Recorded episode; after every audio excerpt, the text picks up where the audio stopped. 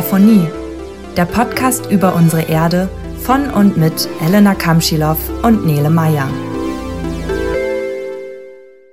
Moin Elena, siehst du, was ich hier cooles habe? Ich habe ein cooles neues Mikro und vielen Dank an Katrin an dieser Stelle. Na sicher sehe ich das. Ich glaube, wir werden auch mit jeder Folge immer professioneller. Heute werden wir über Gesteinsarten reden und deren Kreisläufe. Was vielleicht erstmal für viele super langweilig klingt, weil, ja, Steine, aber da steckt ziemlich viel dahinter. Ja, Steine, denken bestimmt die meisten. Hoffentlich werden wir sie bekehren. Ja, bestimmt. Nele, warst du schon mal in dieser Situation, wo man dir aus dem Nichts heraus einen wunderschönen Stein in die Hand drückt und im selben Atemzug dich fragt, was ist denn das überhaupt für ein Stein? Auf jeden Fall. Ich glaube, alle Geos kennen das. Und wenn wir dann aber damit kommen, dass wir einen frischen Bruch brauchen, sehen wir sofort die Fragezeichen in den Augen und die Menschen wollen es auf, auf einmal gar nicht mehr so genau wissen. Ja, für eine Gesteinsbestimmung brauchen wir nämlich ähm, nicht nur den Stein, sondern auch ein paar Gerätschaften. Den sogenannten frischen Bruch brauchen wir, um gewissermaßen ins Stein reinschauen zu können. Dafür müssen wir mit unserem gelogenen Hammer den Stein zerkloppen. Denn du als richtige Geologin hast natürlich auch ständig einen dabei. Ja, nicht. Dabei wäre es wichtig, weil sich die Gesteinsoberfläche mit der Zeit halt verändert. Ein Stein ist nämlich nicht nur ein Klumpen, naja, also ein Stein, sondern besteht aus unterschiedlichen Bestandteilen. Und diese müssen wir erkennen, damit wir das Gestein überhaupt einordnen können denn es gibt eine große Anzahl an unterschiedlichen Gesteinstypen und dementsprechend auch viele Namen. Wenn wir uns einmal einen Stein als Kuchen vorstellen würden, so sind Zutaten wie Mehl und Margarine quasi unsere Bestandteile. Ich hoffe, man versteht so ein bisschen, was ich meine. Und die Zutaten bestimmen dann eben unter anderem, was für ein Gestein vorliegt. Ein Kirschkuchen lässt sich schließlich auch an den eingebackenen Kirschen erkennen. Ja, cooler Vergleich. Ein Gestein ist nämlich eigentlich ein Überbegriff für einen Zusammenschluss von Mineralien, kleinen Gesteinsbruchstücken oder auch anderen Materialien, wie zum Beispiel kleine Reste von Lebewesen. Und genau da liegt der Unterschied zum Mineral. Vielleicht habt ihr euch ja schon mal Gedanken über diesen Unterschied gemacht. Oder auch nicht. Ein Mineral ist jedenfalls etwas, was nur aus einem einzelnen Element oder einer chemischen Verbindung steht. Das beste Beispiel ist hier natürlich der Diamant, der nur aus Kohlenstoff besteht. Für ein Gestein nehme ich als Beispiel mal den Granit. Auf dem sind viele von euch ganz bestimmt schon mal unbekannterweise draufgelaufen. Das ist ein hellerer Stein mit so ein paar dunklen Flecken drin und der wird sehr oft als Pflasterstein verwendet. Der Granit besteht also nicht aus dem Stoff oder Material Granit, sondern ist ein Klumpen aus unterschiedlichen Mineralien. Feldspat, Quarz und Glimmer. Die drei vergesse ich nimmer. Das war das erste, was wir im Studium über den Granit überhaupt gelernt haben. Ja, stimmt. Das hatte ich, ja. Lass uns mal dazu kommen, welche drei Gesteinsarten es gibt. Als erste Gruppe hätten wir die magmatischen Gesteine, die wir in Folge 2 durch die Kissenbasalte schon mal genannt haben. Dann haben wir noch die Sedimente und Sedimentgesteine. Aber psst, also jetzt hier so unter uns, das sind vielleicht die langweiligsten Steine. Aber nicht so laut sagen. Zumindest sind sie relativ langweilig vom Aussehen her. Klassische Beispiele dafür sind Überraschung, Sand und Sandstein. Diese entstehen, wenn schon vorhandenes Gestein langsam zerbröselt. Diese Zerbröselung oder dieser Prozess wird auch Verwitterung genannt. Dabei spielen Wind, Regen, Sonne und sogar Tiere auch eine Rolle. So entstehen kleine Gesteinsbruchstücke, welche auch Sedimente genannt werden. Und wenn diese dann irgendwann mal wieder, ich sage jetzt einfach mal zusammenkleben, also verfestigt sind, dann heißen sie, tada, Sedimentgestein. Die dritte Art sind die metamorphen Gesteine oder auch Metamorphite. Und zwar sind das umgewandelte Gesteine nach dem Motto aus alt macht neu. Das passiert unter anderem auch unter hohen Temperaturen und hohen Drücken. Und diese drei Gesteinsgruppen, also die magmatischen, metamorphen und die Sedimentgesteine, stehen direkt oder auch indirekt in Verbindung. Und das werden wir gleich am Gesteinskreislauf sehr deutlich merken. Und den versuchen wir jetzt euch mal ein bisschen ja, näher zu bringen und am besten relativ kurz und knapp gehalten. Denn normalerweise ist er ziemlich umfangreich und wir würden eigentlich noch morgen hier sitzen. Also, falls ihr etwas genauer wissen wollt oder Nachfragen habt, dann meldet euch einfach bei uns. Vielleicht können wir das in der nächsten Folge besprechen oder auch direkt beantworten. So, damit wir den Zusammenhang zwischen den Gesteinsgruppen und auch der Kreisläufe besprechen können, begeben wir uns erstmal in die Astenosphäre. Das war ja ein Teil unseres Erdmantels. Und dort springen wir mal direkt in den Gesteinskreislauf rein, in das heiße Magma.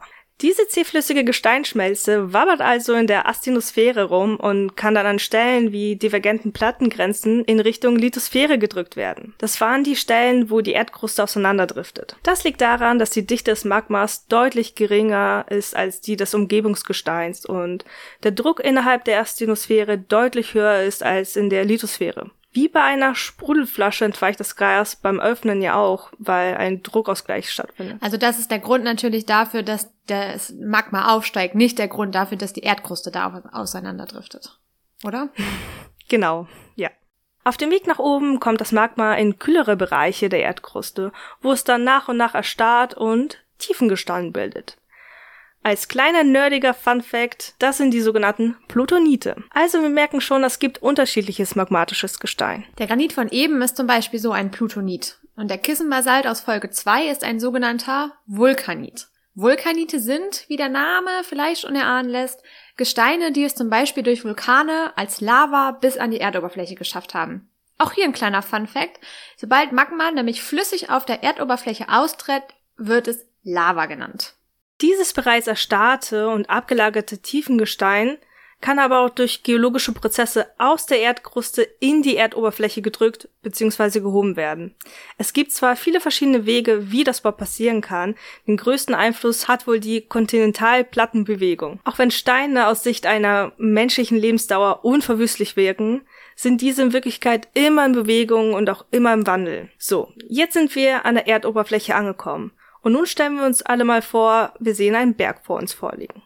Zur Erinnerung, dieser Berg ist entstanden, weil sich die Kontinentalplatten zu einem Gebirge aufgefaltet haben. Wir können das ehemalige Tiefengestein nun an der Erdoberfläche anschauen. Und was passiert damit, Nele? Wenn wir kurz mal stehen bleiben, halt erstmal gar nichts. Das Gestein, welches in den Tiefen der Erdkruste erkaltet ist und an die Erdoberfläche gekommen ist, ist noch fast dasselbe. Vielleicht wurde es durch die starken mechanischen Bewegungen der Aufwaltung aber auch schon etwas verformt. Aber jetzt das Ganze über einen sehr, sehr langen Zeitraum betrachtet, könnten wir sehen, dass der Berg sich verändert. Was natürlich irgendwie erstmal schwer vorstellbar ist, weil natürlich wirken Berge super massiv, beständig und hart, sodass die ja eben bekanntermaßen dann, denkt man ja zumindest, Wind und Wetter trotzen können. Aber so ist es nicht, denn die sind ständig diesem Wetter ausgesetzt und dabei wird der Berg bzw. das Gestein langsam abgetragen und zerbröselt. Ihr kennt ja sicher das Sprichwort, steter Tropfen höhlt den Stein. ja, und weiter geht's dann mit diesem zerbröselten Material, denn wir nennen es Sediment. Also es ist unsere zweite Gesteinsgruppe. Und dieses kann durch Wind oder Regen wegtransportiert werden und landet so zum Beispiel in Flüssen. Und wie wir wahrscheinlich schon alle wissen, landen alle Flüsse am Ende im Meer.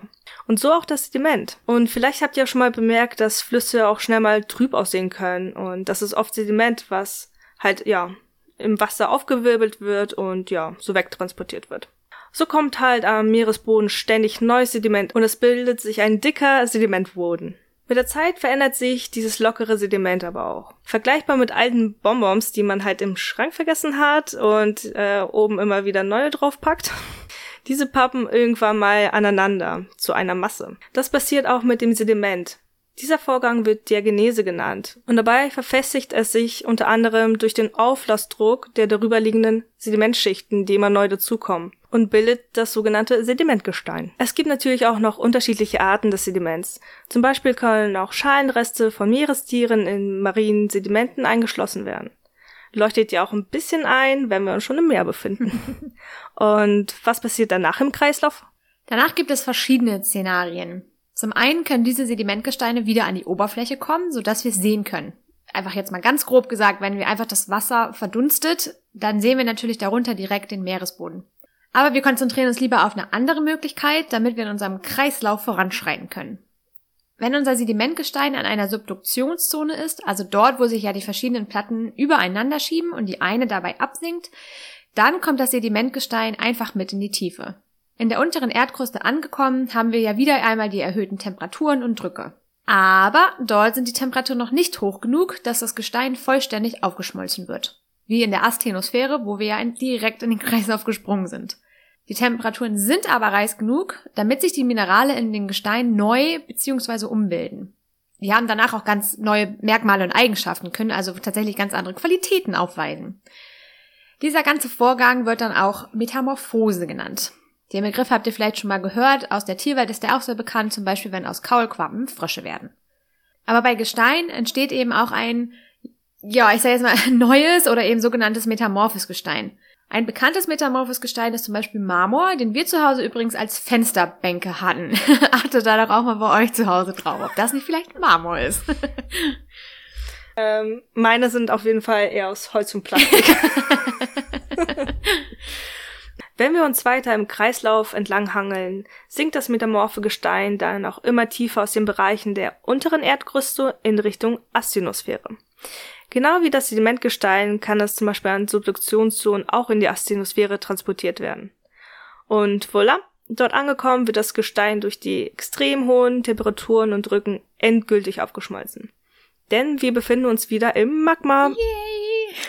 und noch eine kurze Anmerkung zum Abschluss. Das war jetzt nur ein ganz grober und nur ein möglicher Weg von vielen.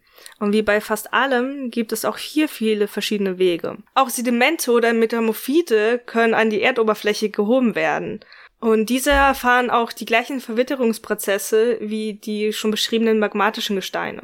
Und bevor wir wirklich zu Spaß mit Steinen kommen, wollte ich nochmal ganz kurz zum Thema Gesteinsbestimmung und dem Stein vor die Nase gehalten bekommen, kommen. Ah ja, da war ja was. Genau, dann sag doch noch mal, wie wir theoretisch damit umgehen könnten beim nächsten Mal. Wir sind ja schließlich ein Informationspodcast. ja, das mache ich natürlich gerne. Also ich für meinen Teil versuche eher von grob nach fein zu gehen. Das heißt, ähm, ich versuche das Stein, was ich dann in der Hand habe, eher einer Gesteinsgruppe zuzuordnen. Und wenn, ja, die Person, die mir diesen Stein in die Hand drückt, vielleicht zufällig noch eine Lupe dabei hat, oder ich meine, warum auch immer, hat man natürlich ständig in seiner Handtasche. und ja, genau, mit dieser Lupe kann ich mir dann die Minerale irgendwie besser anschauen und auch besser bewerten, was das überhaupt alles ist. Aber meistens kann man auch eher danach gehen, ob es eher so massig wirkt oder eine gewisse Körnung hat. Und wenn ich so sandige Kugeln drin sehe, dann ist es vielleicht eher ein Sedimentgestein. Naja, und wenn das da irgendwie nicht vorhanden ist, dann gehe ich halt weiter und sag vielleicht magmatisches oder metamorphes Gestein. Und ja, wie gesagt, falls die Möglichkeit besteht, gucke ich mir halt die Minerale an, Stichwort Kuchen, Kirschkuchen, dass man danach so ein bisschen gehen kann oder auch generell, wie ist die Farbe von dem Stein? Ist es eher so ein rötliches, grünliches oder eher so ein graues? Und ja, wenn ich natürlich, warum auch immer, meine Lupe nicht dabei habe, dann versuche ich das einfach grob einzuschätzen und ja, laber die Leute damit voll, wie die Entstehungsgeschichte wohl ist. Aber das muss ich vielleicht nach dieser Folge gar nicht mehr. ja, hoffentlich. Nein, Spaß. Wir helfen natürlich immer gerne, aber es ist einfach halt wirklich super schwierig, einen Stein, wenn man den einfach irgendwo hat, den man irgendwie auf dem Weg gefunden hat, dann einfach zu sagen, was das für ein Stein ist. Aber wir bemühen uns. Genau. Er hat nämlich auch noch einen kleinen Tipp, den ich tatsächlich gerne nochmal weitergeben möchte. Und jetzt lacht nicht, aber leckt das nächste Mal an eurem unbekannten Stein. Also wirklich kein Scherz. Das machen wir Geos theoretisch auch so. Weil wenn dann zum Beispiel dieser Stein salzig schmeckt, ist es wahrscheinlich sogenanntes Steinsalz. Aber wenn euch das, wenn ihr es ein bisschen eklig findet, könnt ihr auch einfach drauf spucken, weil tatsächlich ist in eurer Spucke auch so viel Säure, dass der Stein auch tatsächlich so ein bisschen brisseln kann und dann wüsstet ihr tatsächlich schon, dass in dem Stein etwas Kalkhaltiges drin ist. Aber ich fasse jetzt mal zusammen. Also, der generelle und ganz grobe Gesteinskreislauf ist so, dass Magma innerhalb der Erdkruste abkühlt und sich verfestigt. Das daraus entstandene magmatische Gestein wird an die Erdoberfläche gehoben und verwittert dort allmählich. Die daraus entstandenen Sedimente werden durch Wind und Flüsse ins Meer transportiert, sinken dort auf den Grund und verfestigen sich dann über die Zeit während der Diagenese zu Sedimentgestein. Im Zuge der Plattentektonik werden diese Gesteine oft wieder Richtung Erdmantel befördert. Und im tieferen Bereich der Erdkruste dann angekommen, erfährt es eine metamorphe Umwandlung zu den Metamorphiten. Und wenn es dann weiter Richtung Asthenosphäre absinkt, gelangt es in den Bereich, wo es wieder aufgeschmolzen wird. Es ist also wieder heiß genug und die Drücke sind auch hoch genug. Wir sind also wieder im Magma und der Kreislauf geht theoretisch wieder von vorn los. Ja, vielen, vielen Dank für diese kurze Zusammenfassung. Dann springen wir auch mal direkt zu Spaß mit Steinen. Ja, oder auch nicht. Den lassen wir nämlich heute mal raus. Wir fanden, es waren tatsächlich schon ganz schön viele Steine. Stattdessen kommen wir dann direkt zum Nice Stuff, oder? Genau, und zwar mit noch mehr Stein. Yay. also sorry. Also ist noch ein bisschen mehr mit Stein, aber eigentlich eher aus so einem random Fact, bei dem die BremerInnen unter uns beim nächsten Stadtrundgang ein bisschen angeben können. Wenn ihr also mal wieder Besuch habt und das nächste Mal durch die Bremer Innenstadt lauft, dann schaut euch doch mal dabei kurz den Stein vom Rathaus oder auch vom Roland an. Das sind nämlich nur einige von ganz vielen Gebäuden in Bremen, für die der sogenannte Bremer Stein verwendet wurde. Aber lustigerweise stammt der Stein gar nicht aus Bremen, sondern aus, weißt du es noch? Äh, ehrlich gesagt, gerade nicht. Nee, aber ich bin ganz ohr. Der Stein stammt aus Obernkirchen am Bückeberg in Norddeutschland. Im 11. Jahrhundert begann von dort aus der Transport über die Weser nach Bremen und der Teerhof bei der Schlacht diente als Zwischenlager. Und da dort der Stein bearbeitet und auch weiter transportiert wurde, trug dieser ab dem 17. Jahrhundert dann den Namen Bremer Stein und eben nicht Obernkirchener Stein. War übrigens eines der wichtigsten Rohstoffe zu der Zeit. Auch hier nochmal ein kleiner Fact. Wenn ihr das nächste Mal in Antwerpen seid, schaut euch dort doch mal das Rathaus an. In Berlin könnt ihr euch die Siegessäule anschauen, in Köln den Dom, in Kopenhagen das Schloss Rosenborg, bei St. Petersburg den Katharinenpalast und in Washington das Weiße Haus. Die Gebäude und auch tatsächlich wirklich viele andere auf der Welt bestehen nämlich zum Teil aus diesem Bremer Stein. Oh wow, ich wusste ehrlich gesagt gar nicht, dass er so bekannt ist. Verrückt. Und man findet den auch echt weltweit. Krass. Also ich bin gerade ein bisschen verblüfft, weil, also er wird irgendwie unter falscher Flagge vertrieben oder nicht. Also ich meine, Bremen wird so ein bisschen berühmter, aber. Ja, ja. mit fremden Federn geschmückt vielleicht. ja, genau. Hm, passiert.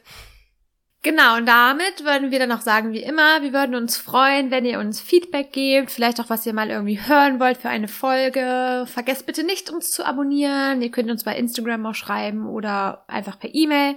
Die Show Notes packen wir wieder über den Linktree bei Instagram, der, damit ihr nachgucken könnt oder wo ihr euch vielleicht auch nochmal weiter informieren könnt. Genau, und damit sind wir durch, oder? Dann sagen wir eben zum Schluss. Have a nice day! nächsten Mal. Tschüss.